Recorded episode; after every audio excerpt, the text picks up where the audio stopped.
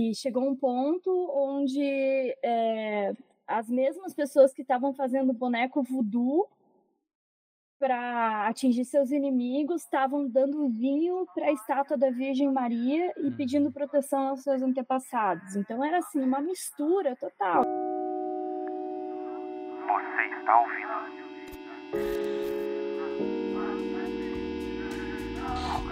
Agora não é, é outro.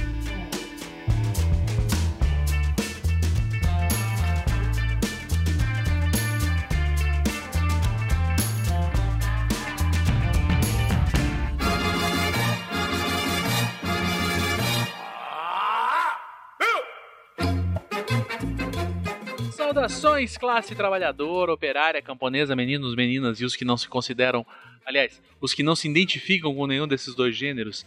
Aqui quem fala é Cristiano Barba, o seu âncora favorito, e hoje, no domingo de Páscoa, vim trazer, já que a gente, né, no domingo de Páscoa comemora ninguém mais, ninguém menos que o zumbi mais famoso da história do Ocidente, vim trazendo aqui a menina Stephanie para falar sobre filosofia e zumbis, um tema que, apesar de não ser né, o meu, nem o meu, o meu estilo de filme favorito, de longe até eu diria, mas rendeu um papo muito legal.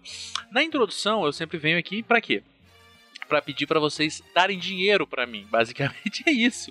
É, entra lá no apoia.se barra quase, hein? É, apoia.se barra agora é outro podcast. Escolhe lá um valor que você pode doar mensalmente ou uh, pelo Pix no apoia uh, no agora é outro podcast arroba gmail.com, né, na chave Pix. É, essas são as duas formas de você contribuir é, com grana aqui para o projeto, que demanda tempo, que demanda trabalho, que demanda pesquisa e tudo mais. Se você quer que esse é, podcast continue e ainda mais, que esse podcast melhore, evolua para mais podcasts como era no passado, é, eu te peço encarecidamente que entre lá e dê uma contribuição, beleza? Eu tenho pensado aqui a parte de alguns comentários é, distoantes, é isso que eu vou falar. Tenho pensado aqui em fazer algum material que seja dedicado aos, aos colaboradores, mas para tanto é necessário que hajam colaboradores. Então vamos esperar para amadurecer essa, essa ideia com mais tempo, beleza? Fica com a Stephanie aí, qualquer coisa entre em contato comigo.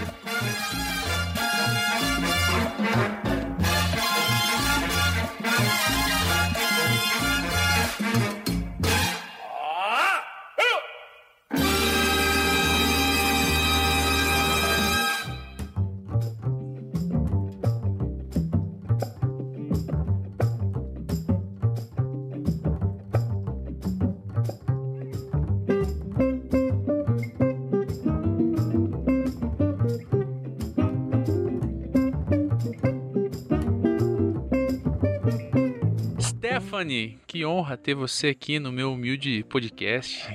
Obrigada pelo convite. Estou muito feliz de estar aqui com você para falar um pouquinho da minha pesquisa. Tá envergonhada? Tô um pouquinho. é, tenha paciência comigo. Não precisa ficar envergonhada, porque se alguém tem que passar vergonha aqui sou eu. Você veio aqui para brilhar. É, então eu vou pedir para que você, para que você se apresente para as pessoas que não te conhecem. Bom, meu nome é Stephanie, eu tenho 31 anos, eu acabei de me graduar em filosofia e desde 2019 eu pesquiso sobre zumbis cinematográficos, sobre as perspectivas da filosofia, principalmente antropoceno, humanidades, pós-humanidades, o que é vida, entre outras uhum. coisas. Muito louco. É, assim, é, é bastante, bastante é, curioso pensar essa tua, essa tua essa tua pesquisa, né? Ainda essa semana que passou, eu coloquei no ar hoje, gravei semana passada, o trabalho do, do Luquinhas lá sobre sobre, sobre filosofia popular, né, e tudo mais, que também é um trabalho é... incrível também. Nossa, ele ele é um cara incrível e aquele trabalho é incrível. E já andei de bicicleta com ele, pra você ter uma ideia. já bebi com ele, já andei de bicicleta com ele. Olha assim, é, é, é, talvez para início de conversa dava pra gente pensar um pouco sobre antes mesmo de falar sobre a tua pesquisa nela mesma, mas as motivações que te levaram a pensar uma pesquisa que, ao meu ponto de vista, pelo menos, está é, bastante fora do eixo daquilo que se espera de uma, de uma filósofa, de um filósofo pesquisar, sobretudo é, numa instituição tão tradicional como a nossa, né? A UFPR. Sim. A UFPR tem um departamento de filosofia que é bem ortodoxo, é bem focado em estudar autores e conceitos de autores do século passado e século retrasado. E eu sinto que agora, assim, a partir de 2018, que eu acho que teve um marco dentro do curso, literalmente um marco, porque o nome do professor é Marco. é, Bem sacado. E abriu um pouco a, a nossa cabeça assim para pensar outras coisas. Então ele deu uma aula, ele deu uma disciplina que era a introdução à filosofia, onde ele falou sobre filosofia e ficção científica. E então ele deu vários títulos de ficção científica para a gente ler e pensar junto à filosofia. Uhum. Nesse, nesse curso, né, eu lembro que eu escrevi um trabalho sobre Doctor Who. Eu ainda nem pensava em falar sobre zumbis, mas já pensava em viagem no tempo e coisas desse tipo, e é, níveis de humanidade, e humanidade e não humanidade. E depois, assim, dessa leva, parece que muita gente tem feito pesquisas que saem um pouco desse lugar comum do Departamento de Filosofia da UFPR. Uhum.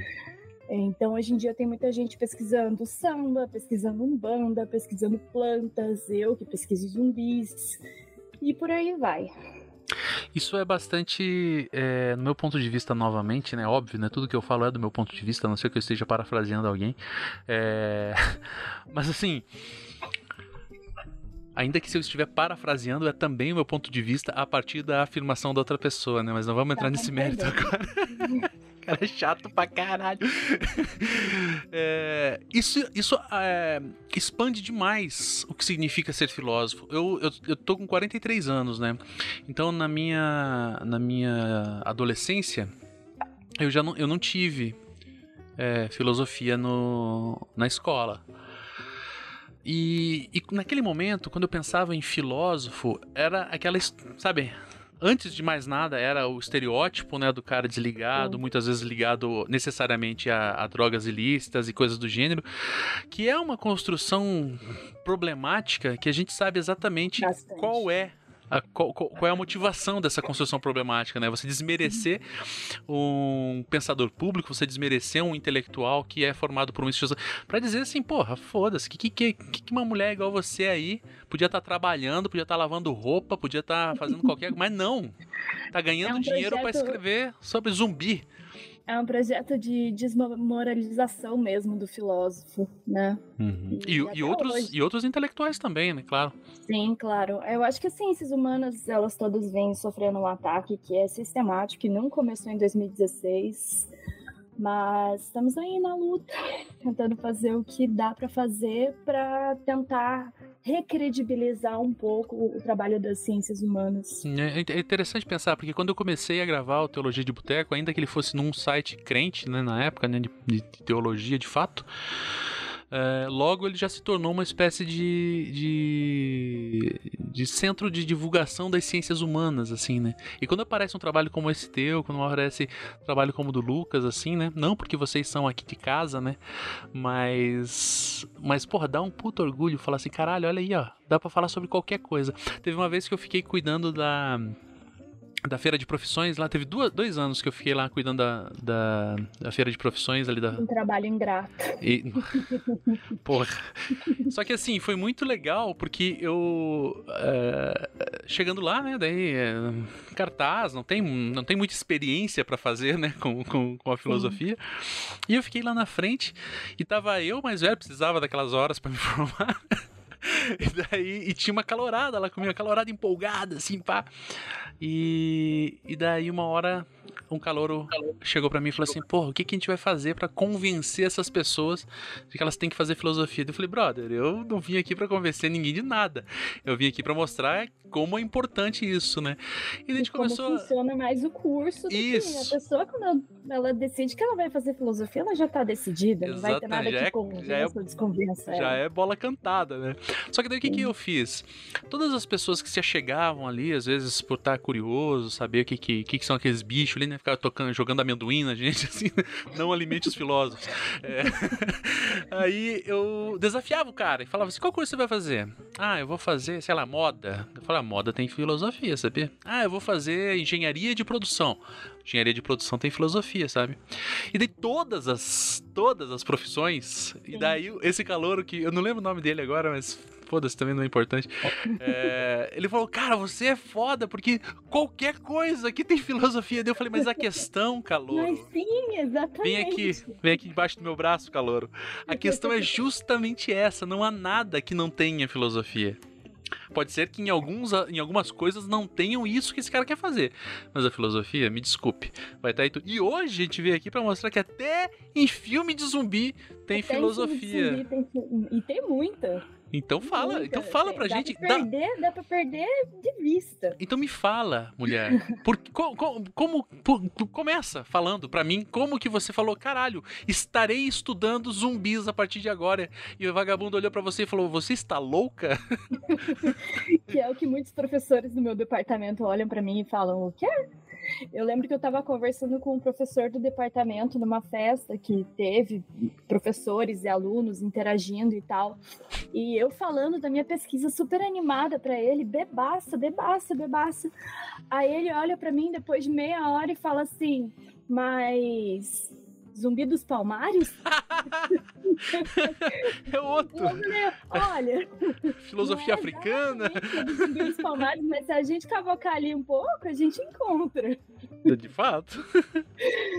Então, tudo começou em 2019, quando eu estava é, surfando uma loja de departamentos que não deve ser nomeada. Porque, surfando? É, Hã? Surfando? Surfando, surfando. Ah, entendi. Ah, olhando o livro e. Entendi.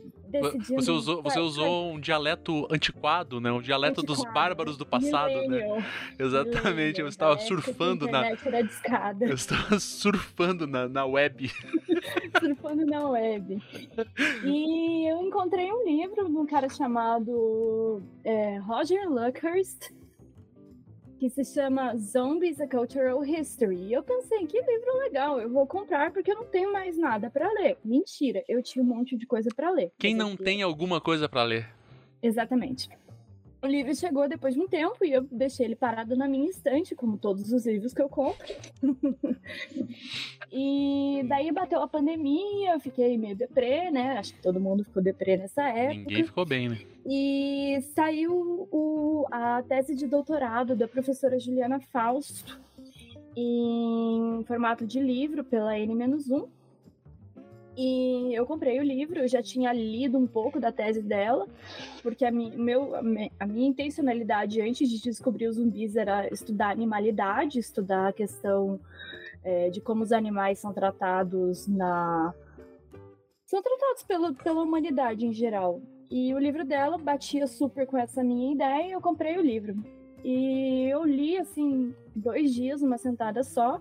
E tem um subcapítulo onde onde ela fala sobre zumbis e sobre a questão de animalidade nos filmes de zumbi. Aí eu pensei e falei, caralho.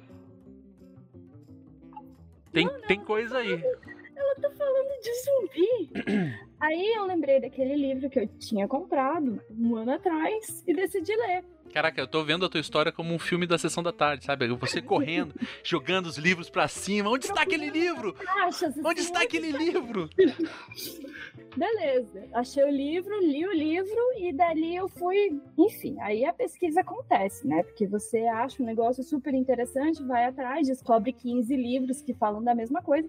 Aí você tem que ir lá ler os 15 livros, e para tirar mais informações dessas outras informações, você vai lá e acha mais que é uma quimera, né? Uma, uma não é quimera, uma hidra. Você é. corta uma cabeça e nascem nascem outras duas, porque você mata um livro, termina de ler Você um resolve um livro problema. e tem outros dois para ler. Assim. E daí fui indo, eu escrevi meu primeiro artigo, que foi publicado em 2022. Aí eu tive outro artigo publicado. Não, desculpa, foi publicado em 2021. Aí eu tive outro publicado em 2022. Aí agora em 2023 saiu um recente, recentíssimo, onde eu falo sobre a psicanálise dos zumbis, usando conceitos do Freud como unifamiliar e pulsão de morte, pulsão de vida. E tem mais umas coisinhas aí para sair que eu vou deixar no segredo porque não estão muito certas. Não, hoje não vai ter segredo, você vai ter que falar tudo. Você veio aqui para falar. Vim aqui pra falar.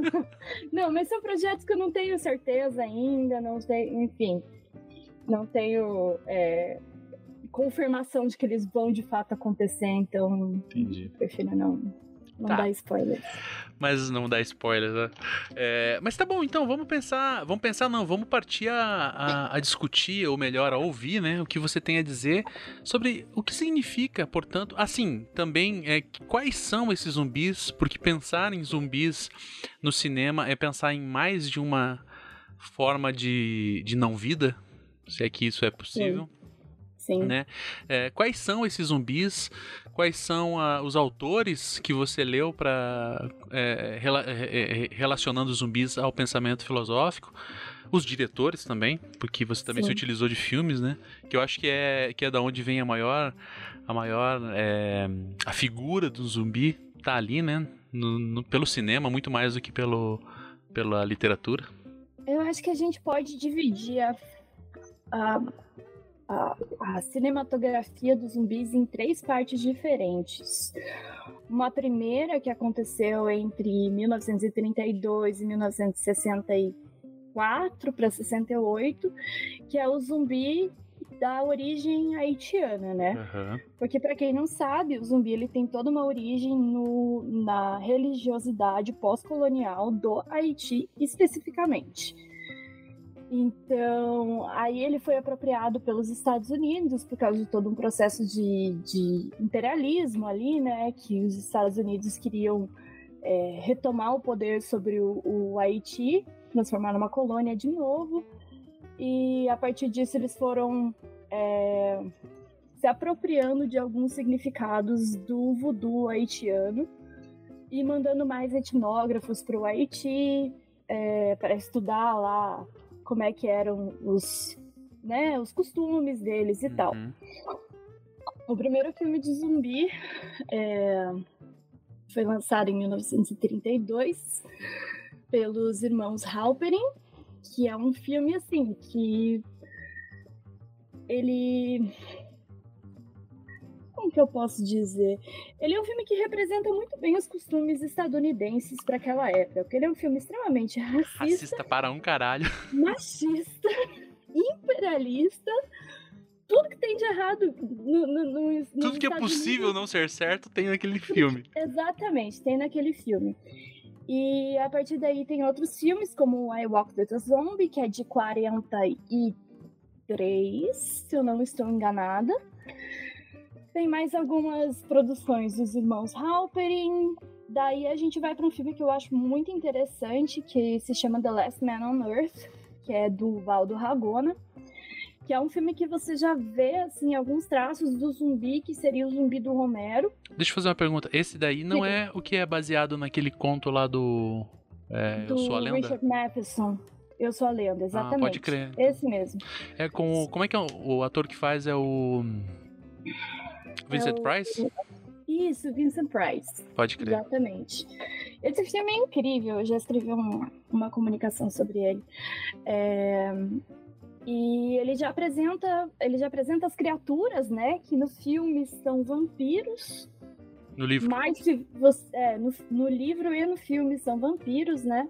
Mas se você for ver todos os trejeitos e toda a maneira como foi filmado, parece assim um, um, um, é, um déjà vu, não um déjà vu, um, um prólogo assim do que seria o cinema do, do, do Romero. Uhum. E daí, nesse filme, enfim, é, os trejeitos das criaturas são muito parecidos com o que a gente vai conhecer como zumbi. Isso em 64. Aí em 68 a gente tem o clássico dos clássicos de, né, de todo um cinema, que é o Night of the Living Dead, do George Romero, que apresenta os zumbis finalmente, né? Apresenta os zumbis. Mas eles ainda não têm nenhuma relação com o zumbi haitiano. Então eles só, é tipo um corte, assim, tem um, uma ruptura ali. Uhum. E é uma ruptura que a gente só vai ver, assim, realinhada, um, um, um alinhamento é, reconstituído só em 79 com um filme italiano do Lúcio Fulci, que é Zombie Pode crer. Que daí ele retoma as origens caribenhas uhum. do, do vírus e tudo mais. E aí, finalmente, é o zumbi completo, que dá para ter uma cronologia do zumbi haitiano, do cinema de 32 a 68 e do cinema de 68 até o que eu vou dizer 2016, mas daí já sou eu falando, não tem nenhum teórico. Porra, você é especialista, se você falou, tá falado, porra. Não tem um teórico falando, falando isso, mas é, tá aí, é uma teoria minha. Em 2016 a gente tem um filme é, lançado que se chama The Girl with All the Gifts. É, no Brasil ele foi lançado como Melanie, a Última Esperança, um título horrível, péssimo. É a primeira aparição cinematográfica de zumbis que não são por vírus. Em que ano, desculpa, você falou? 2016. Uhum. Não é por vírus, não é por gases, não é por sondas espaciais, é por fungo. E aí que eu acho. Bom, enfim, eu não queria contar spoiler desse filme, mas o filme tem já. Atenção, você que está ouvindo. Se você não quiser spoiler, spoiler, dá uma corridinha pra frente aí. então, esse filme é uma menininha que ela é, entrou em simbiose com o fungo zumbi. Então, ela mantém toda a agência, ela mantém toda é, a racionalidade de um ser humano, mas ela é um zumbi. Uhum. E aí a gente começa a pensar em novas espécies, em pós-humanidade, tudo mais. Porque também um vírus, ele é fácil de matar, ele é fácil de neutralizar. É só resolver uma vacina, achar uma vacina. Sim.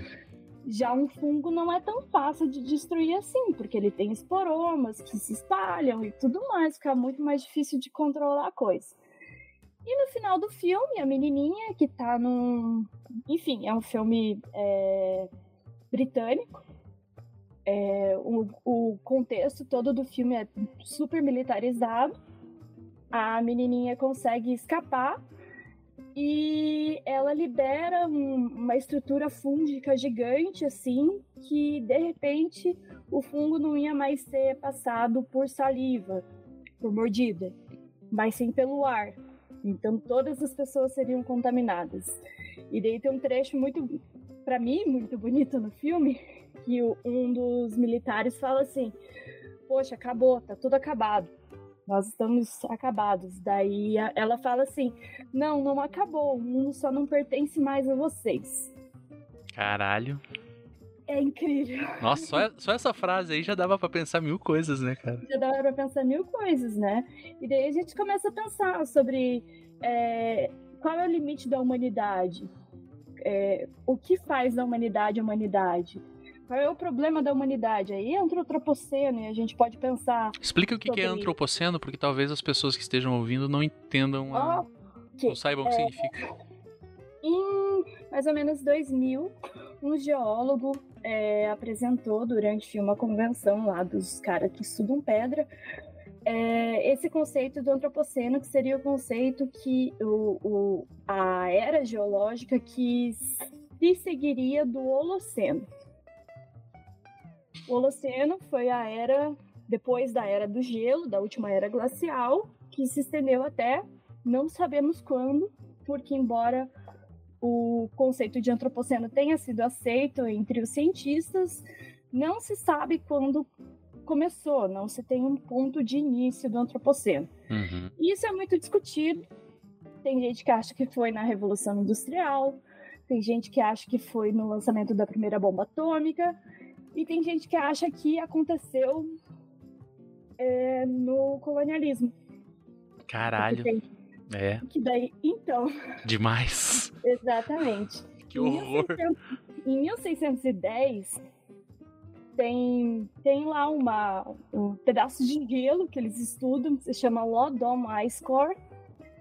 E nesse Lodom Ice Core, ele mostra uma queda no CO2, uma queda bruta no CO2 em 1610. O que, que, que isso significa? Genocídio ameríndio. Caralho. Então, Aí, assim, alguns cientistas pensam que é 1610, e daí tem um filósofo, Bruno Latour, que também endossa essa, essa teoria de que o antropoceno começou em 1610, e eu gosto muito dessa ideia, porque daí me leva aos zumbis de novo ao Haiti, de novo ao processo colonial, as monoculturas, que foram é, ali o, o, o, solo da onde nasceu a mitologia do zumbi. Muito louco isso. É, é bastante pertinente pensar a importância que o, que o Haiti tem aqui para América Latina, bom, para América como um todo e e pro Caribe, né? Porque eu acho que para todo revolucionário o Haiti tem que ter uma importância porque é a primeira revolução de escravizados bem sucedida e quem sabe a única. Até hoje a é gente devia aprender muito com a Revolução Haitiana. É. No outro podcast que eu tinha, eu gravei uma vez um, um episódio com uma moça que era especialista na história do Haiti. E ficou um programa assim de você chegar no final e falar: caralho, o que está acontecendo nesse planeta, cara? mas vamos falar também do Haiti, mas vo volta a falar sobre, sobre o zumbi, porque eu te interrompi, né, para você explicar o que era antropoceno. Isso, você tava falando. E daí eu cheguei no zumbi de novo. Fica circulando o negócio. É, bom, para além disso tudo, bom, então vamos falar quem são os autores que você que você pontua como eventualmente se alguém né, quer ler também, quer entender um pouco isso, ou, porque assim, como eu falei no começo ali, né, a, a, ao meu ver, claro que acredito que do Frankenstein para cá, ou talvez antes até, já tem morto andando por aí, né? Já, inclusive na enciclopédia do Diderot tem uma um relato de corpos ressuscitando num cemitério na Europa, mas eu ainda não tive chance de ir atrás dessa pista. É louco, né? Eu só sei que ela tá lá. Então, quem são os autores que você aponta assim como os, os vitais, assim, os incontornáveis para quem quer pensar essas questões? Cara, no Brasil tem bem pouca gente falando diretamente de zumbis. Uhum. Tem algumas pessoas que tangenciam ali o assunto zumbis, mas, enfim, a maioria da literatura é estadunidense. O que eu posso destacar? A gente tem duas etnografias que foi, foram feitas ali entre 1930 e 1940, que é Tell My Horse, da é, Zora Real, Reale Hurston, eu tenho um pouco de dificuldade de falar o nome dela, que é interessante também porque ela é uma das primeiras é, etnógrafas negras mulheres que, que foram investigar o Haiti. A gente tem uh, The Magic Island, do William Seabrook, que foi a primeira que, inclusive, é, inspirou o lançamento de White Zombie.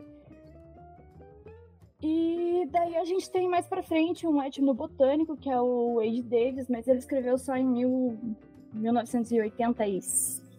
Não, 1985 é o filme, mas é lá por aí, 1980 o Wade Davis ele escreve The Serpent and the Rainbow, onde ele vai investigar quais são as poções, quais são as plantas, quais são as substâncias que levam ao processo de zumbificação no Haiti. Uhum.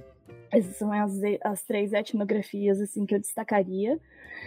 E daí a gente tem mais pessoas teorizando os zumbis, que daí eu diria que é a Sarah Juliet Laurel, que é uma grande pesquisadora de zumbis. Ela que organiza todas as coletâneas, ela que escreve mais, ela tem uma pesquisa assim bem bem densa em relação aos zumbis. A gente tem o Kyle Bishop, que é um cara que já escreveu bastante também, escreveu muita coisa nova, muita coisa diferente. Então, se você ler Kyle Bishop, você não vai encontrar as teorias dele em mais lugar nenhum. E a gente tem o Jane Russell, que trabalhou mais na questão de. É... Organizar, organizar é, manuais, assim. Então, juntar todos os filmes de zumbi já feitos em todos os países do mundo, organizar numa coletânea. É, mais nesse sentido, eu acho que são os três principais. Uhum. E eu. Tem uma brasileira, pelo menos. uma brasileira, pelo menos. Vamos deixar o link das tuas publicações aí para as pessoas lerem. E nos filmes?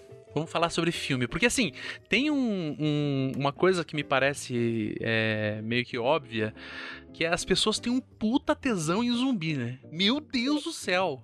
E assim, em alguns momentos, me parece até. É... sabe? Uma metalinguagem, assim, as pessoas estão obcecadas demais por uma coisa que elas não sabem exatamente por que, que elas gostam tanto daquilo. Então, você pergunta, por que, que você gosta tanto de zumbi? Ah, porque zumbis são legais. Essa não é uma afirmação filosoficamente válida, né? Porque, talvez juridicamente válida, sim, mas... Mas ah, por que, que você gosta tanto de zumbi? Não, porque zumbis são legais. E, sabe, é óbvio que tem toda uma questão é, da indústria cultural, né, da, da, dita cultura pop que está por trás aí. Mas tem, o, que, que o que, que, faz as pessoas gostarem tanto, na tua leitura de especialista, o que, que faz as pessoas gostarem tanto de filme de zumbi, séries de zumbi, séries horrorosas de zumbi, que também, sabe, tem, acho que tem uma subcategoria, né? Que é filmes ruins de zumbi. Tem bastante. Eu acho tem vários motivos, mas eu acho que o principal é porque o zumbi ele é uma morte sem culpa. Ele é uma, é, ele é uma morte que pode ser feita, feita por modos extremos, assim, tiro na cabeça, tacar uhum. fogo, arrancar olho, arrancar braço. E é tudo muito divertido porque não são humanos. E fica divertido você ver um, humanos que não são humanos morrendo. Tem uma questão ética aí, né? Perturbadora, né? Sim, sim. Eu acho que tem um pouco daquela coisa da jornada do herói, da jornada do, do, do sobrevivente, assim. De tipo, não, pô, eu, eu dou conta de um apocalipse zumbi. Eu sei atirar, eu sei tirar água de mijo, sei lá, qualquer coisa. Pode crer. Eu sou, eu sou o cara. Porque assim, do conforto da nossa casa, todo mundo acha que se daria muito bem no apocalipse zumbi. É isso, mulher. Porque geralmente os caras falam, ah, quem você seria no apocalipse zumbi? Eu seria aquele no meio da multidão de zumbis ali. Esse seria eu. É, eu seria aquele dando headshot sem, sem, sem metros de distância. Não, não ia nada, eu. cara. Tu ia morrer na primeira eu... esquina. Exato. assim, eu, eu, acho bastante. Claro, talvez eu vou dar uma escapada aqui, né? Você me, me puxa de volta se eu escapar demais. Mas é como aquele discurso do, do antiveganismo que fala assim: porra, vocês veganos são os idiotas. Demoramos, demoramos tanto tempo para chegar no topo da cadeia alimentar para vocês agora regredirem. Só que esse cara que tá falando, se o iFood sair do ar, ele não consegue jantar tá ligado? Se não tiver carne no mercado. O que, que, você caça? O cara, o cara caça um animal da bandeja de isopor? Vai se fuder, meu irmão. Você que é anti-vegano. Você é um e merda, assim, cara. Topo da cadeia alimentar, bota, te bota na frente de um urso pra você ver quem Exatamente, que ganha. Exatamente, a gente já dá uns, uns três passos atrás, né? o cara tem medo de cachorro brabo e acha que é o. meu conceito, não. É, mas assim, daí, daí tem, tem um pouco esse, esse fetiche que pode ser até um fetiche. Enfim, podemos problematizar também. Mas esse fetiche da arma, né? Esse fetiche de um.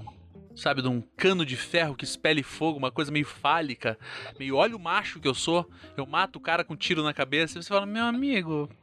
É, não. Não. Não. Não, cara, des desculpa. Vai ficar que nem o Bolsonaro que foi assaltado e levaram a arma Exato, dele. vai ficar imbrochável igual o Bolsonaro.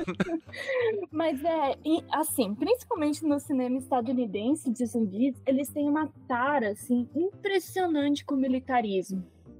Pode crer. Eu, eu tinha. Assim, no... Você vai falar que eu sou mentiroso, mas eu tinha notado isso aqui para falar que se você não falasse, eu ia, eu ia puxar esse tema. Militarismo. E assim, aí a gente tem dentro, né, dessa tara pelo militarismo, a gente tem filmes como World War Z, que é de 2013, que é tipo. Esse é aquele com o. Com, com o Brad Pitt. Homem lindo demais, mas. Lindo, aham, mas enfim. Mas o filme é O horroroso. O filme é super problemático. O filme é horroroso. Por mais que metade dele se passe em Israel, eu já não gostei. Cara, eu- porra, eu só fico feliz quando os caras. Enfim, deixa pra lá. eu, eu- eu só, que- eu só tenho uma coisa pra dizer: acidente de avião com sobrevivente. E o cara, o cara sai do lugar e fala assim, porra, é pra lá, vamos andando. Porra, vai tomar no cu, meu irmão. Eu não sei se eu sou muito ingênuo, cara. Talvez. Enfim, a gente tem filmes como, como World War Z, onde né, os militares salvam a pátria. E aí eu acho que a gente pode pôr dois filmes do outro lado do balaio, que é Day of the Dead, do Romero, onde eles estão, tipo, num bunker, assim, e daí é uma batalha entre os cientistas e os, Pode e crer. os- e os Porra. militares. Você desven... você abriu uma janela na minha cabeça, porque eu já assisti esse filme e eu não tava lembrado. Que tem o Bub. O Bub é sensacional. É o melhor zumbi já feito pelo Romero. Porque o Bub, ele aprende trejeito. Ele reaprende trejeitos humanos. Ele é um semi-zumbi, assim, né?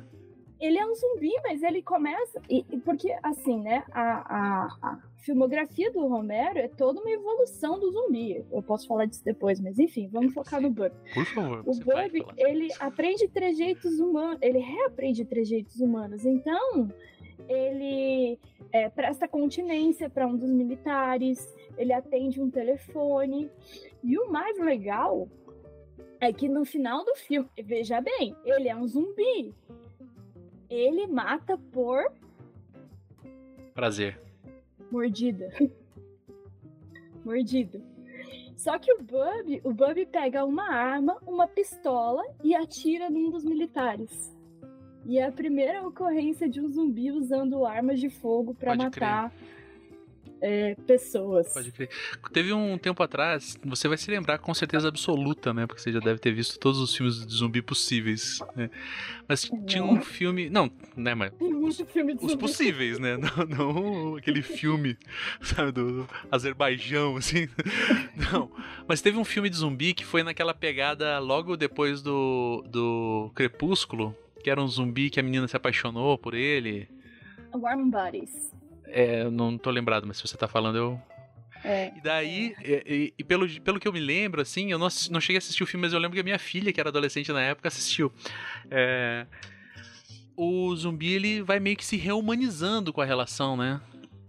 E Então, daí é muita a gente mesma- falava assim, porra, que ridículo isso, onde já se viu? Os caras estão estragando os zumbis. Eu falo, meu amigo, já tem uma história. O Romero faz isso, cara. Se, Se o Romero faz fez, isso, valeu. Pra reclamar. Se o Romero fez, é a verdade. É isso que eu É tenho pra verdade. dizer.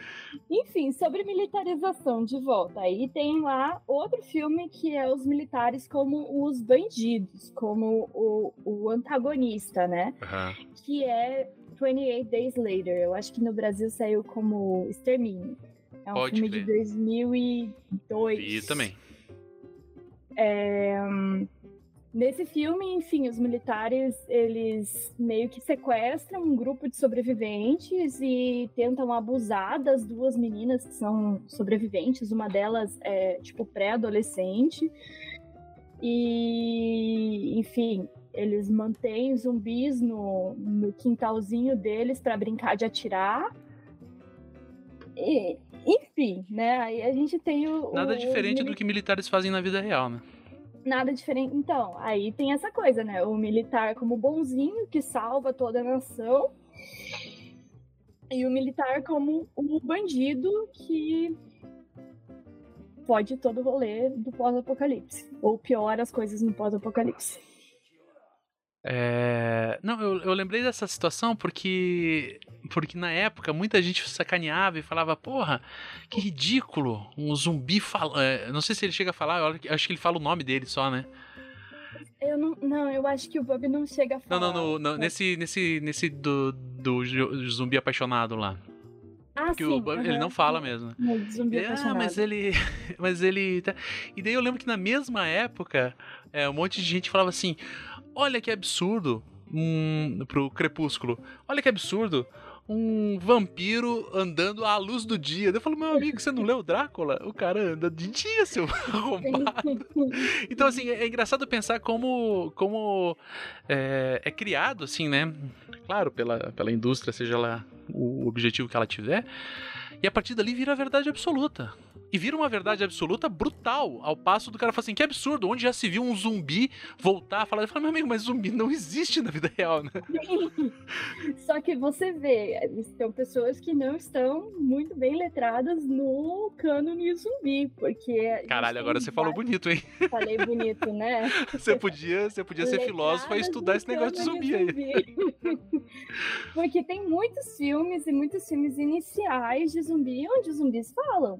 Uhum. Assim, pouco, mas falam. Eu acho que a principal recorrência é Return of the Living Dead, de 85, onde eles capturam uma zumbi lá, prendem na mesa e daí perguntam: Ah, por que, que você mata? Ah, pra apaziguar a dor. a dor de estar morta. A dor! Sim, exatamente esse trecho. E tem, cara, tem filmes, isso sobre fala, assim, tem um filme que é muito legal, que se chama Point Pool. Ele se passa numa cidadezinha no Canadá, bem pequena, é um radialista, e eles descobrem que a, a, a praga zumbi ela se espalha por meio do entendimento da palavra. Caralho! Então tem algumas palavras assim que o radialista estava falando. Uma coisa meio repente... Lovecraft, assim? É, e daí de repente as pessoas começavam a se perder no que elas estavam falando e viravam zumbi e daí queria comer todo mundo. Caralho, velho. E o mais legal desse filme é que era só a língua inglesa. Porque é numa cidade do Canadá, então lá eles falam francês também. Então eles começaram a tentar falar francês e no francês as pessoas não se contaminavam. Que louco. É muito louco, eu amo esse filme. Que louco demais, que louco demais. Eu amo esse filme. E daí a gente pode super pensar sobre como a fala foi por muito tempo, dentro da filosofia, adotada como critério de humanidade. Sim. Porque a fala representa uma racionalidade e essa racionalidade supostamente te define como humano. Sim. Então tem trechos, se eu não me engano, do Leibniz que fala assim, não, se, se a criança não demonstra sinal de fala, você não pode nem batizar e nem alimentar essa criança. É um monstro, não é uma criança. Sim. É muito louco isso, né? Por exemplo, eu morei no Japão durante quatro anos. E, e quando você vai para um país como o Japão, que é um país assim que tem mil problemas possíveis na sua história e na sua contemporaneidade. É, você sai, eu saí daqui, bom, na época eu não era filósofo ainda, mas eu saí daqui, eu era técnico informático, eu já trabalhava com TI e tudo mais. Eu saí daqui num dia, técnico em informática, e eu cheguei lá analfabeto e sem saber falar. É. E assim, e daí você. Eu, eu percebia isso porque, por exemplo, entre os brasileiros que viviam lá, possivelmente tem alguns brasileiros de lá que estão me ouvindo agora, eles vão confirmar isso. É, tinha também hierarquias. E as hierarquias se davam, não exclusivamente, claro, mas em muito pelos, pelas pessoas que tinham acesso à língua gente uhum. que, que veio de uma família mais tradicionalmente, né, que, que cultivou a tradição japonesa aqui no Brasil e já foi falando, ou gente que aprendeu muito rápido, essas pessoas tinham regalias e essas regalias se davam por conta da relação com os japoneses de fato. Então, quer dizer, o cara mais lá embaixo era tipo assim, o brasileiro, o filipino, que não falavam absolutamente nada de japonês. Esses aí eram para carregar a caixa e para varrer o chão. Sim. E é como você falou, com a, a, a, a linguagem está diretamente vinculada a essa percepção de humanidade, né? E aí eu posso citar mais dois trechos de dois de, Deixa eu só, deixa eu só fazer uma última observação ali disso. Ao passo que é, eu tive um período que eu não comi carne, absolutamente nenhuma carne na minha vida. E uma coisa que eu sempre pensava era assim: no momento que alguém conseguir se comunicar objetivamente com o um animal, a gente uhum. não vai mais ter coragem de comer. Sim. Porque se a gente comer esse animal, a gente vai ser tipo um fascista. Sim. E aí eu me perguntava, então eu só tô esperando desenvolver uma tecnologia? Exatamente. Ou uma Exatamente. linguagem, né, uma, teo- uma tecnologia, ou uma técnica, ou seja lá qual for. Porque assim, por que, que as pessoas não comem gato? Todo mundo fala assim, ah, mas come vaca, mas não come o, o gato. É que o, o gato eu me comunico com ele, né? O Satanás estava aqui na porta agora, enquanto a gente gravava, pedindo pra entrar aqui, né? Por que que eu não falo? Por que que eu não... Por que que eu... Sabe? Óbvio que numa situação de...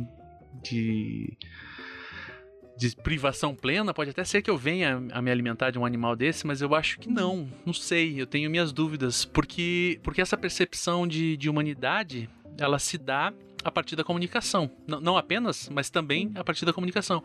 Ao passo que cara chama o cachorro de filho, chama o gato de filho, Sim. chama periquito de filho, chama peixe de filho. Sim. Só que daí olha pra um cara na rua que tá pedindo 5 reais pra tomar uma pinga e fala, pô, essa merda aí fica enchendo o saco o dia inteiro. É. Desculpa aí Então, meu momento. aí, é, sobre a fala, né, eu posso citar mais dois exemplos que eu acho que são muito, assim, simbólicos, que é o do filme Meg, de 2015, que é com Arnold Schwarzenegger, Pode crer. Onde ele escuta barulho na mata, porque ele é da- do, do meio rural ali, e daí ele vê os vizinhos dele, assim, meio andando como zumbis, e ele implora para que eles falem alguma coisa. E a partir do momento que eles não falam nada, ele vai lá e mata os dois vizinhos. E daí tem uma cena que eu acho linda, que é num filme sul-coreano chamado Train to Busan. Esse é um clássico, esse muita gente já assistiu, é recente, eu acho que é 2020, talvez. Esse é aquele 2018. do, do metrô lá? do, do, do trem. É um trem? É, tem razão. É um trem. E daí, vou contar spoiler de novo. Atenção você que não assistiu um filme de 2020. 2020 o filme já é velho. É, enfim, né? Eu dou dois anos de spoiler. Depois, É, dois- se passou os dois anos, eu vou contar o final mesmo. E nesse filme final, as duas sobreviventes é uma moça grávida e uma criancinha. E aí elas estão passando num túnel, assim. E do outro lado do túnel tem toda um- é uma barreira militar e tal. E daí os militares estão com a arma, assim, apontada para a cabeça delas, só esperando a, a, a ordem para atirar, né? E daí elas começam a cantar uma canção de criança. Uhum. E enquanto elas cantam essa canção, os próprios soldados percebem que elas não eram zumbis e deixam elas viverem. Então, tipo, elas foram salvas pela fada. Isso eu acho lindo. Bem simbólico, né? É bem simbólico, é bem bonito. E daí o que eu queria falar sobre a animalidade, porque naquele filme The Girl with All the Gifts, que eu falei que ela entrou em simbiose com o fungo, Uhum. É, ela sente necessidade, ela sente esse, esse instinto por carne, só que ela consegue evitar a carne humana, então ela come ratos, Tipo. animais. Tipo entrevista com o vampiro lá que o Tipo entrevista com o vampiro. aham. cara chupa o sangue do- dos ratos e dos pombos. Né? Exatamente. E daí a Juliana Fausto, no livro dela, né, A Cosmopolítica dos Animais, quando ela fala sobre zumbis, é justamente para analisar como os animais são tratados em filmes de zumbi. Então ela cita é, uma cena do primeiro episódio de The Walking Dead, que o Rick Grimes entra em Atlanta com um cavalo e tal, Uhum. e daí para meio que se safar dos zumbis, ele entrega o cavalo Sim. Para morrer, para conseguir entrar num tanque de guerra lá e se salvar. Então é muito interessante também. Esse, é, parece, parece que tem uma escala de humanidade, assim. Os zumbis estão no fundo do poço da escala da humanidade. Sim. E é, é bastante. É bastante pertinente pensar. Enquanto você falava ali, na minha cabeça foi lá no carnaval, na Zumbi Walk aqui de Curitiba e voltou. É, Eu tenho um sério problema com a zombie walk. eu tenho, eu tenho vários problemas. É. Então, talvez você me conta o teu que eu tenho, que eu tenho mais um. Né? Mas o- um dos problemas, que talvez não é da Zumbi Walk nesse caso, foi uma vez. Eu tinha um conhecido que era meu amigo na época, mas daí votou no Bolsonaro, abri mão. É, e, e daí ele fez um comentário, tipo, tentando ser engraçado. Sabe aqueles comentários que você tenta ser engraçado e acaba sendo escroto? Eu já eu faço vários, assim, sabe? Sim. Então, se um dia eu fizer um comentário desse, você me avisa, fala, tá sendo escroto, brother. Mas assim, ele.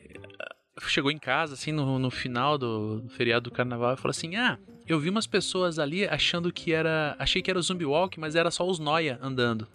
Ai, péssimo isso. Aí. Ó, né? Como eu falei, não- o problema não é a Zumbi Walk nesse caso, né? O problema foi o comentário desse meu, desse meu É. amigo. Só que daí É. eu pensei assim: não faz. É, é é um comentário horroroso, mas diz muito sobre ele. Diz, diz muito sobre ele. Sabe, essa, essa similaridade, ou olhar para um mendigo como um menos humano, Sim, sabe? Porque não há, né, numa perspectiva antifascista, não existe escala de humanidade. Exatamente. Existe humanos e coisas, né? Ou Existe humanos e coisas. ou, ou melhor, humanos e não humanos, né? Pra ser mais objetivo. É, a- e fascistas estão no não E o- humanos, no caso. É, e o zumbi tá ali no meio, assim. Então, e o zumbi, ele. Eu, diria que o zumbi, naquele cambalear em que ele anda, ele ora inclina-se pra humanidade, ora inclina-se pra não humanidade, né? Muito poético. Obrigado. Muito poético. Tem um filme, é, chama Shaun of the Dead. O começo dele é sensacional. Porque... Shaun of Dead é o. Como é que é em português? É, ai, eu não sei como é que é em português. Eu não sei como é que foi lançado no Brasil. Mas é aquele com, as- com aqueles dois comediantes. Ah, pode crer. É quase todo, é, todo mundo quase, morto. Isso, todo mundo quase muito. é, quase morto. ou- Ou, ou, ou invertar, as, ou invertar Nossa, sim. as orações aí. Enfim, nesse, a abertura desse filme é genial, porque é, faz uma crítica mais ao capitalismo e mais às pessoas que se julgam. Crítica ao capitalismo. Grife isso. Grife É isso, um- jovem. Você que está ouvindo, grife isso. Vai cair na prova da, da professora Stephanie. grife muito isso, porque crítica ao capitalismo é uma das principais coisas que o zumbi, o cinema de zumbi faz. Mas esse filme faz isso assim de uma maneira muito, assim, uma síntese assim fenomenal. Ele bota a primeira, eu acho que a primeira cena é um caixa de supermercado onde as moças estão passando lá os produtos e elas estão passando com uma cara meio abatida, assim, todas elas ao mesmo tempo. Não zumbis ainda, né? Meio desprovidas de. de Mas, mas assim, elas não são zumbis, né? Não, não são zumbis, são Uhum. pessoas. Mas elas estão ali desprovidas de motivação, desprovidas de, de qualquer alegria no trabalho que elas estão fazendo. Elas estão fazendo. Chama-se trabalho trabalho alienado o nome disso. Isso, exatamente.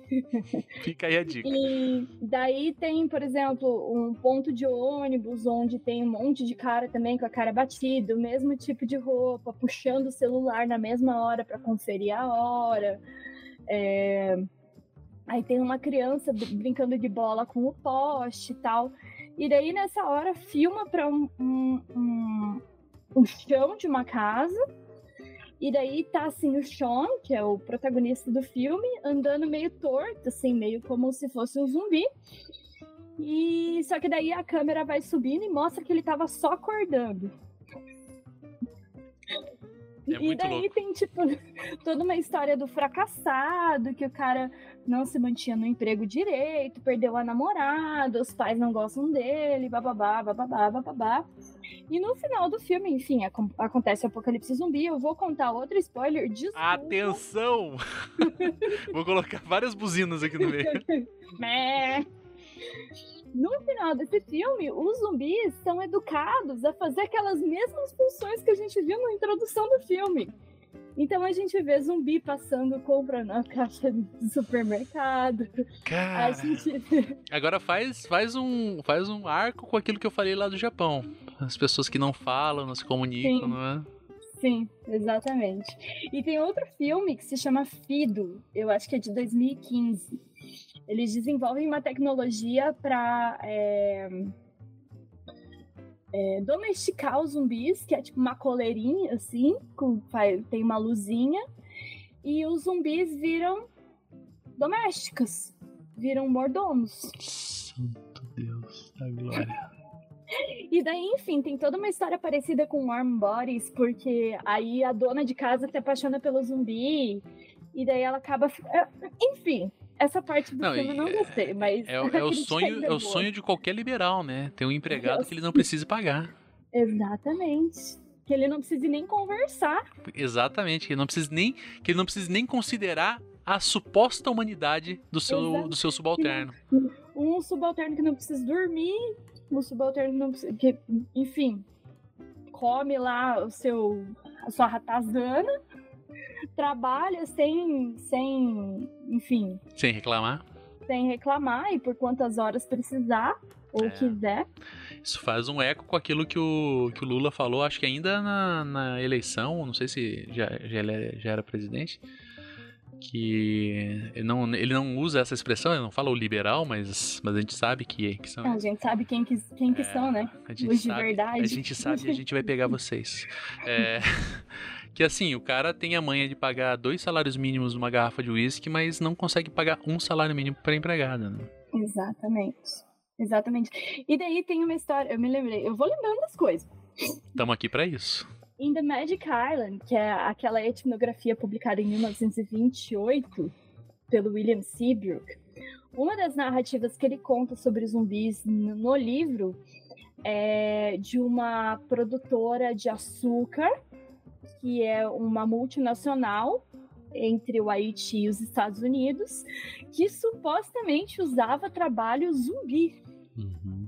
Porque daí o zumbi tem toda essa coisa mesclada com o medo da escravidão eterna, enfim. E daí ele diz que vai conhecer esses zumbis que estão numa, numa plantação de cana e enfim.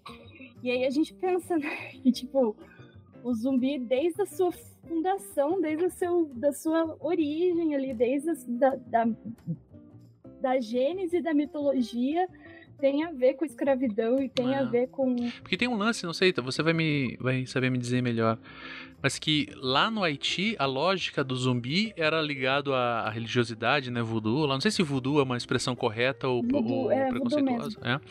Uhum. É, que o cara, né? O, o feiticeiro ou o sacerdote, ou seja lá qual for. Como? Bocor. Esse, esse homem aí que você falou, ele jogava essa, essa, essa, esse feitiço, ou seja lá o que for, pra ter aquele zumbi como um seu empregado, como uma espécie de. né? Que é como no, no filme que você citou ali, né? Sim. Então tá, tá vinculado a essa mentalidade de, de ser escravizado, de ser. E assim, é bastante pertinente pensar num país majoritariamente negro, onde a escravidão. Eu ia falar onde a escravidão foi brutal, mas não há escravidão que não seja brutal, né? Exatamente. É, mas um lugar onde é, a, a massa de pessoas escravizadas era absurdamente grande Sim. e sabe e fazer olhar para si mesmo numa situação daquelas e olhar e, e talvez criar em certa instância eu não sei qual é a, a origem mesma se é anterior à, à chegada dos europeus mas talvez criar um arcabouço né uma mitologia de como isso surgiu de como isso aconteceu né É, eles falam que é realmente pós-colonial, que é quando tanto a crença indígena, quanto a crença africana, quanto a crença europeia se misturaram. Uhum. O Kyle Bishop, inclusive, fala num trecho lá do, de um artigo dele, eu não vou lembrar o nome, é, que chegou um ponto onde é, as mesmas pessoas que estavam fazendo boneco voodoo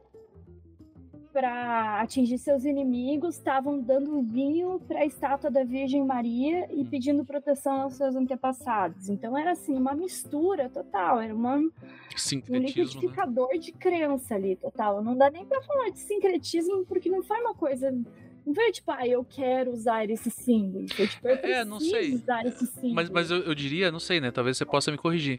Mas eu diria que o sincretismo ele não é sempre é, é, proposital. Às vezes ele é uma estratégia de sobrevivência, né?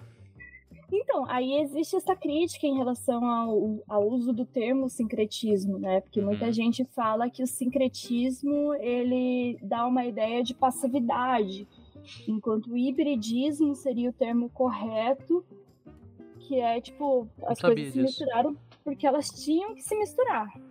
Hum, legal, não sabia disso. Tem toda uma crítica sobre os termos que se usa para falar das religiões é, é, afro-americanas. Pode crer.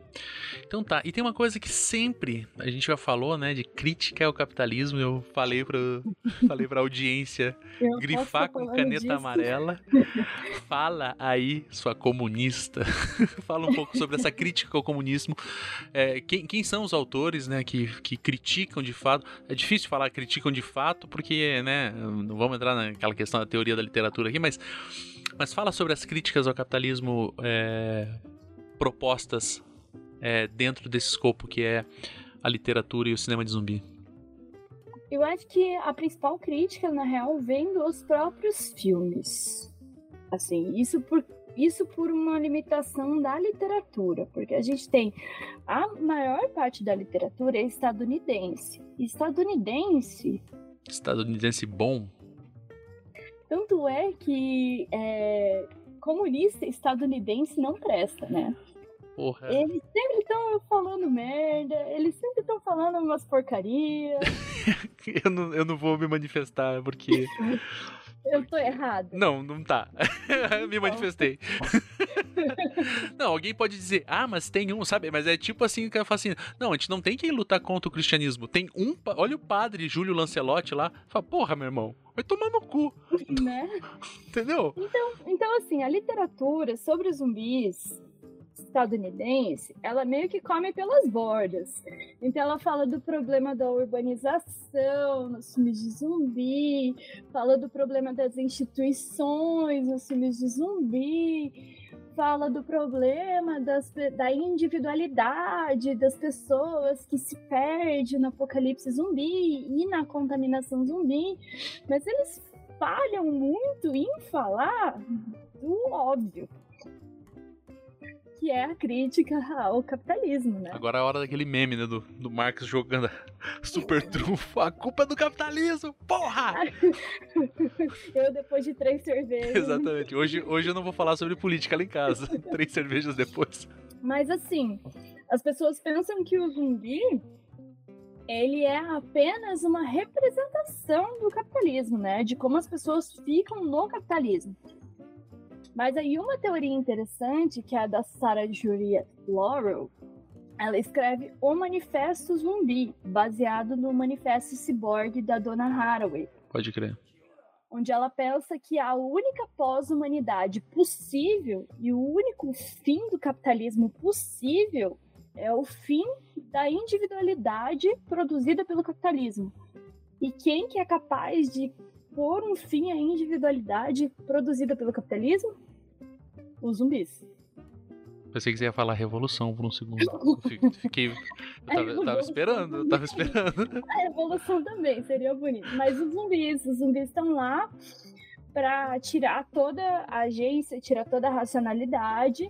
E claro que é um modelo muito é, pessimista de uma pós-humanidade, de uma saída do capitalismo, né? Tipo, para sair do capitalismo a gente vai ter que virar zumbi. Como é que é isso? Como é que funciona isso? Mas na teoria é interessante a gente pensar que talvez o fim do capitalismo só venha pelo fim da individualidade que a gente aprendeu a prezar tanto quanto o capitalismo. Exatamente, né? Porque a gente tem medo de virar zumbi. Sim, é, o discurso liberal né, da- do, do individualismo é isso, né? Ele é, é justamente o oposto.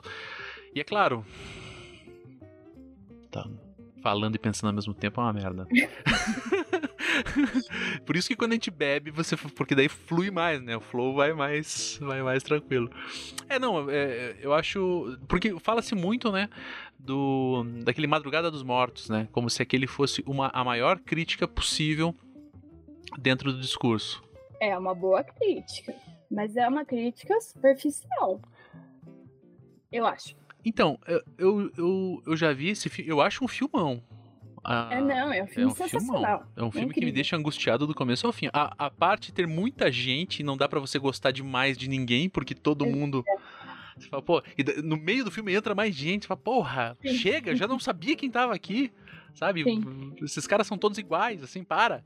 Mas assim, é, eu acho que tem, um, tem uma. Sabe aquela meme do salzinho, assim? Sim. de realismo capitalista ali, né? De você falar, cara, é isso aí, não tem muito pra onde fugir. acabou. É, Aquela música, né, da Vanessa da Uhum. Mata. eu escrevi um trabalho para uma disciplina que a gente estava tendo sobre pandemia, no meio da pandemia. É, não sei se você lembra que em abril de 2020 os shoppings tinham fechado por questão de duas, três semanas. E daí um shopping em Blumenau reabriu com som de saxofone e tal. E daí tinha vídeos das pessoas entrando e tal. Eu fiz uma análise semiótica entre essa, essa abertura desse shopping em Blumenau e o filme Madrugada dos Mortos. Que, tipo, os zumbis andando dentro do shopping e tal. E a questão de que como des- dessa memória residual que os zumbis tinham, de que eles se sentiam bem. Porque chega a falar isso no filme, né? Quando eles descobrem o shopping, Uhum. eles veem os zumbis em volta ali no estacionamento, eles falam, nossa, por que, que tem tanto zumbi aqui? E daí um cara fala, ah, era aqui que eles se sentiam felizes. Era aqui que eles se sentiam bem, Né? né? E daí eu fiz toda uma análise semiótica juntando, juntando stills do, dos dois vídeos, dos vídeos da, do- da abertura do shopping em Blumenau e de Madrugada dos Mortos. É louco. E tem aquele filme do Romero também que eu acho que é. Ah, Terra dos Mortos. não, antes, o primeiro lá, mais preto e branco. Of the Living Dead. Que o. Noite, é, Noite dos Mortos Vivos. É, que o protagonista é um homem negro. Isso, tem muito pra falar sobre isso Então, também. é- cara, é isso. A Eu só ergui a bola pra você falar. Eu vou embora, inclusive. Você depois você só dá um stop aqui que eu tá, depois eu edito. Vai lá. sobre a questão da negritude nos filmes de zumbi, que é uma parada muito interessante. Porque assim, Night of the Living Dead, ou como você prefere chamar A Noite dos Mortos Vivos, é... segundo o próprio Romero, ele não escolheu um protagonista negro pela questão racial. Por ele ser negro. Mas no dia que eles estavam levando o filme para a produtora, foi o dia do assassinato do Martin Luther King. E daí, o que não era para ser um filme racial, acabou se tornando um filme muito racial, porque o final dele, spoiler, Cara, não, mas aí você vai me perdoar, né? Mas. De quando que é esse 68, filme? acho que dá pra 60. dar spoiler. É, porra, pelo amor de Deus. Te tava dando spoiler aqui de filme de 2020. 2016. Ah, mete o bronca. spoiler mais recente que eu dei. Mete bronca aí. É, no final do filme, o Ben, que é o protagonista negro, ele é o único sobrevivente daquela casa, porque todo mundo virou zumbi. E no que ele tá saindo do porão onde ele se escondeu, ele é assassinado por uma milícia de é, rednecks, Sim. né? Sobrevivencialistas. É, sobrevivência. Essa turma, né? Já era todo um princípio, um princípio de merda ali acontecendo. Princípio de velho. E daí ele é linchado, ele é pendurado, queimado, enfim, tem toda essa cena no final, assim, que é péssima. E a partir disso virou um filme racial. Tanto é que a bilheteria em cinemas negros, porque eles estavam no fim da, da- da- das leis do Jim Crow, Hum. então ainda tinha segregação racial. A bilheteria nos cinemas negros foi assim absurda, foi uma das maiores de assim, fora fora do normal. E daí a gente todo, tem toda uma tradição de filmes do Black Exploitation, que é aquela época onde eles estavam explorando personagens negros e tudo mais, é, de zumbis. Então tem um filme muito bom, que é inclusive com uma protagonista mulher, que é, é Sugar Hill, que é de 74, se eu não estou enganado. E tem, eles re- remontam a tradição voodoo, enfim, é, e ela ela vai atrás de vingança por meio do voodoo contra uma gangue que assassinou o namorado dela. E tudo isso por meio de zumbis, assim, são zumbis caracterizados de forma muito legal, assim, é, é Pra, incrível. fe- pra fechar com chave de ouro, ela tinha que ser lutadora de Kung Fu. Daí ia ser um filme perfeito. Daí não ia existir filme melhor que esse. E daí, assim, tem filmes anteriores, né, que falam muito sobre a questão racial. White Zombie é um deles, que não, não tá lá explícita a questão racial, mas a gente tem um único personagem negro na história, que é um carroceiro, que é o que introduz nas grandes telas pela primeira vez o zumbi que é o Clarence Mills, que inclusive não foi creditado no filme. estadunidense sendo estadunidense, né? Não é a primeira vez e talvez não seja a última. Né? Exatamente. É, então daí tem outro filme da década de 40 chamado The Ghost Breakers, onde tem um personagem negro e é um filme de comédia onde a principal Uh, o principal meio assim de conseguir piadas é fazer piadas sobre a cor de pele do personagem negro. Então eles estão num hotel assim e daí a, as luzes apagam, a eletricidade cai e daí o personagem branco fala pro personagem negro é, você vai ter que sorrir senão eu não te enxergo. Que horror. Que horror, né? E daí, enfim, o cinema de zumbi ele vem nessa, nessa sequência de subversão de, de, dessa ideia racial do, do negro como inferior. Então a gente pode pensar em filmes como Terra dos Mortos, Land of the Dead, que é um filme onde tem, onde assim, o, no pós-apocalipse as classes sociais se mantiveram então a gente tem a classe dos ricos. É mais fácil pensar o fim da humanidade do que o fim do capitalismo, né? Exatamente.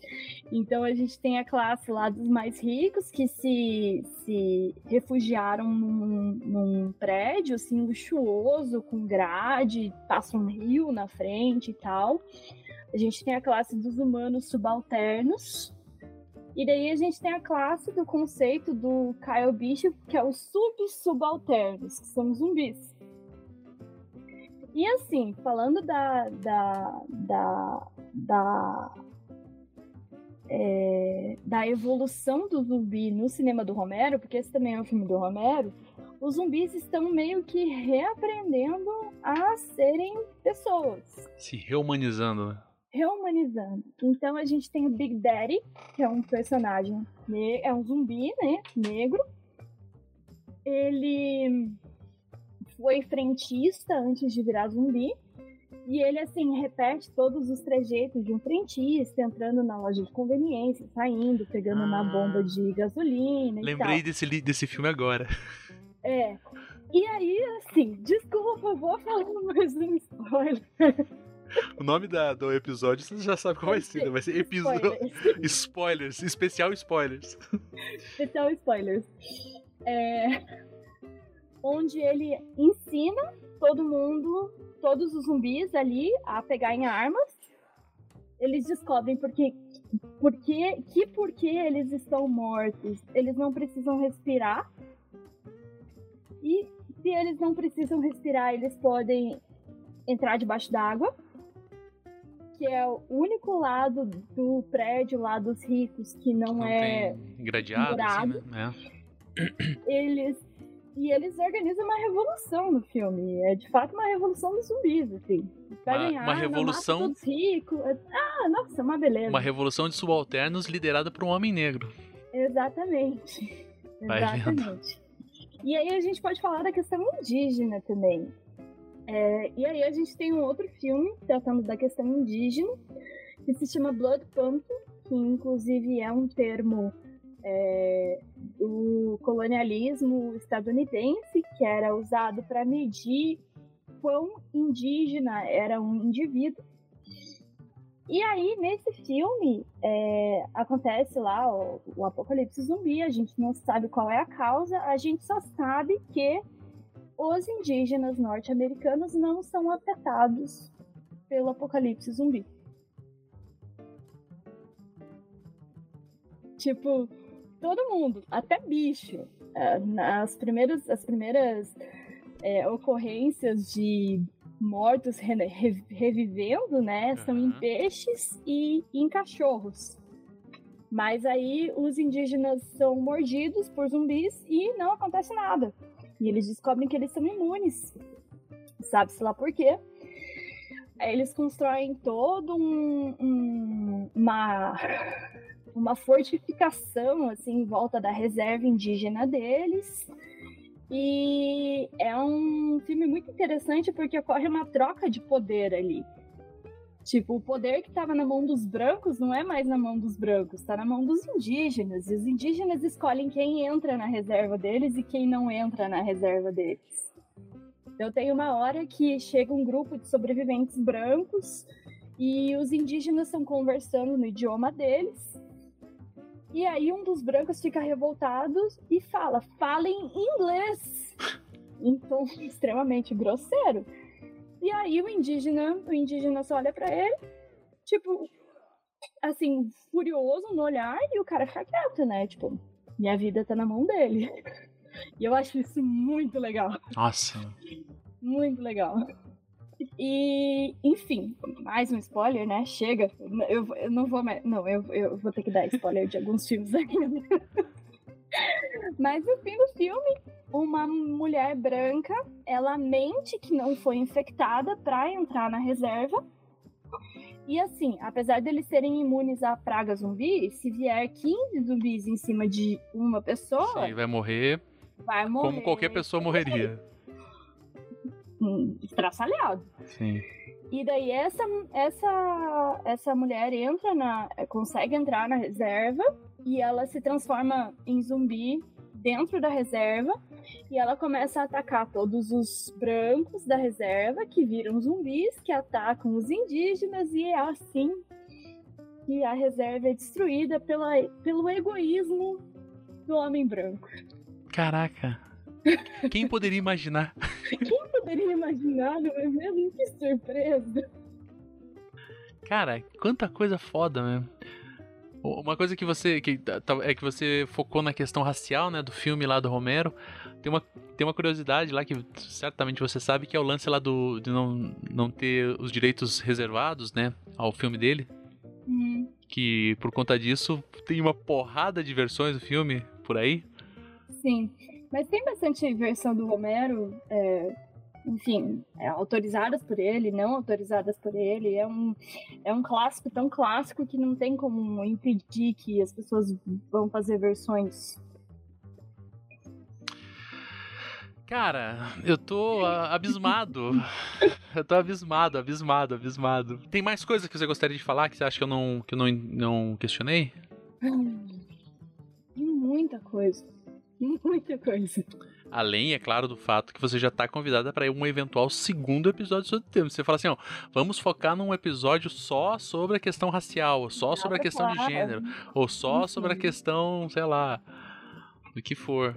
Porque, porque eu achei válido, né? Porque, como- novamente, né, trazendo o Lucas de novo aqui pra, pra nossa conversa, é, como, como no samba lá, que é um, que é um universo, dava para sobre cada um dos temas que ele apontou, dava pra gravar um episódio Sim. sobre aquele tema, né?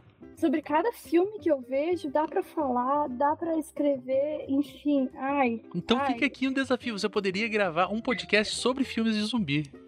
Mas você fazer eles. será? Será? Então, é um plano, né? Olha aí. Eu primeiro preciso organizar as minhas redes sociais. Know-how know pra colaborar com a edição aqui eu tenho. eu tava pensando em fazer uns vídeos pro TikTok, mas não sei ainda o que, que vai rolar. Eu acabei de me formar, faz tipo duas semanas que eu tô formada. então Parabéns, inclusive. Obrigada, obrigada. Parabéns. Foi- Sabe foi que não tem emprego, né? Sabe que não tem emprego Não, pra filósofo. emprego. Não precisa nem. Como Ah, porra, filósofo, preciso me formar. Não, não precisa. Vai com calma.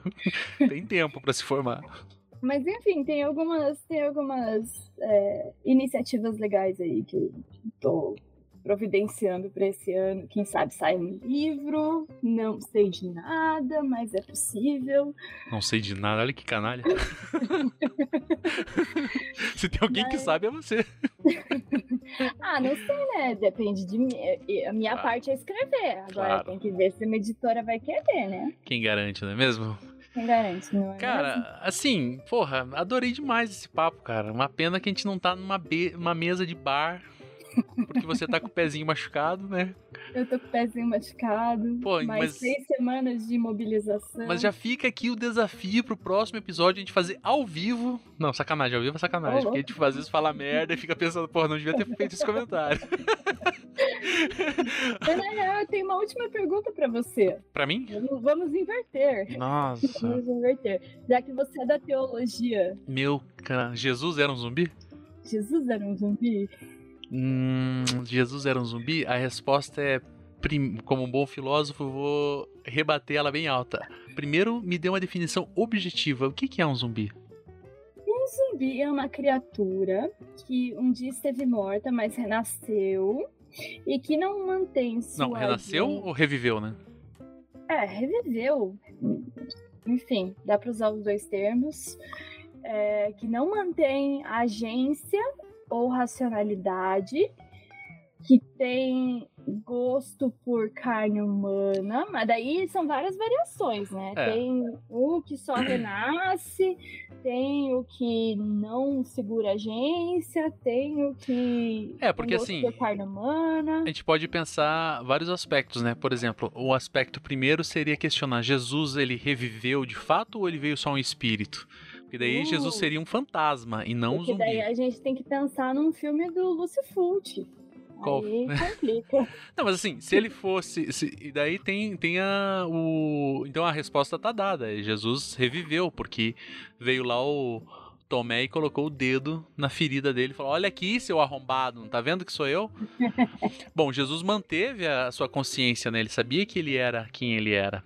Mas a menininha de The Girl with All the Gifts também manteve, Não, manteve é, sua consciência. é por isso que eu falei, né? Quando você falou, ó, que não tem gerência sobre. Tá, então Jesus continuou. Posso, posso ler uma definição rapidinho Ma- aqui? Você pode tudo nesse podcast. Ah, Algo pode ser um zumbi se um for chamado de zumbi ou alguma palavra equivalente, por exemplo, coisa, caminhante, vagabundo, geek, mordedor, trepadeira, deadlight, infectado, skell, drogger, crazy, zed, zek, zeg, imbecil, errou, zerrou, etc.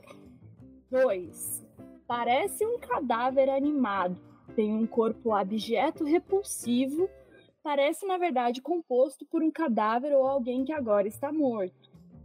3. Ataca os vivos, canibalismo, ataques por morder, arranhar e agarrar. 4. É implaca- implacavelmente hostil aos vivos. 5. Exibe insensatez, fraqueza mental, automatismo. 6. Estrutura-se por hordas, enxames, aglomerações. E 7. Pode ser morto com impunidade moral. Vai matar e morrer por meios ultraviolentos. Ó, então eu vou dar, um- vou dar uma- umas observações aqui de minha Pode parte. ser um cada um desses. Primeira coisa, é hostil aos vivos. Jesus mesmo, não, mas calma, segura essa informação. Jesus não é hostil aos vivos. Jesus, pelo contrário, ele era um cara muito gente boa, a princípio pela leitura que a gente faz dos evangelhos. Mas segura essa informação aí. Segundo, canibal. Jesus mesmo não era canibal, mas ele propagava can- o canibalismo simbólico. Porque Uh, porque a Eucaristia é o meu corpo que é entregue por vós. E o vinho é o meu sangue que foi derramado pelos seus pecados. Então, agora, segura também essa informação. Ele não é Tô hostil, mas segura. Um, uma em cada mão. Não é hostil, mas segura. Não é canibal, mas propagou um canibalismo simbólico. Agora, se comporta, né, ou, ou age como em hordas. Bom, então Jesus é um zumbi sim, porque o, porque o que são os cristãos hoje em dia? Uma horda. Então fica aí a reflexão pra você Uma que é horda cristão. canibal, Uma horda canibal, uma horda hostil, hostil aos vivos. hostil aos vivos, exatamente, hostil a tudo que significa viver. Porque se você, se você abdicar da sua vida, que é aquele discurso lá que o, que o Bakunin tem no Deus e o Estado lá, né? Se você falar, ó, se o, o, o ideal da vida é o oposto, né? Então, se ser cristão, ou ser de Deus, ou seja lá o que for, é você caminhar para não vida, né? Caminhar para um um não viver. Então, nessa nessa Nesse sentido, Jesus não seria um zumbi, Jesus seria o sacerdote voodoo. então, na verdade, quem seria esse sacerdote voodoo é o apóstolo Paulo, a gente sabe, né? Eu já não sei porque eu nunca li a Bíblia. É, mas não, perde sim, perde. Eu ia falar que não perdeu muita coisa, mas perde, né? Toda eu leitura. perdi todo o meu tempo assistindo filme de zumbi e eu prefiro. Quem pode julgar? Stephanie, porra, que programa gostoso de gravar com você, cara, na moral. Ai, que massa. Sério. Bom, tô muito sério. feliz também. Vamos gravar outros aí, qualquer coisa que você falar, assim, pô, vamos gravar sobre levantamento de peso, vamos gravar sobre cuidados, cuidados dos pés machucados. Vamos eu vou ser péssima, porque eu tô, eu tô, quebrando todas as orientações do médico. Então, cara, assim, só para terminar, se você quiser deixar alguma referência, alguma é, suas redes sociais ou, ou qualquer coisa que você quiser, é nóis. Então, eu estou reestruturando as minhas redes sociais e pensando onde eu vou falar sobre zumbis e onde eu vou falar sobre eu mesma. Eu acho que no fim das contas vai ficar uma coisa mesmo misturada, mas eu acho que dá para me seguir no Instagram, que é a minha rede social principal, que é steph, stf.stat, S-T-E-T-T. E lá tem meus artigos lá todos linkados. E se eu eventualmente reabrir a minha página de zumbis, vocês vão saber por lá.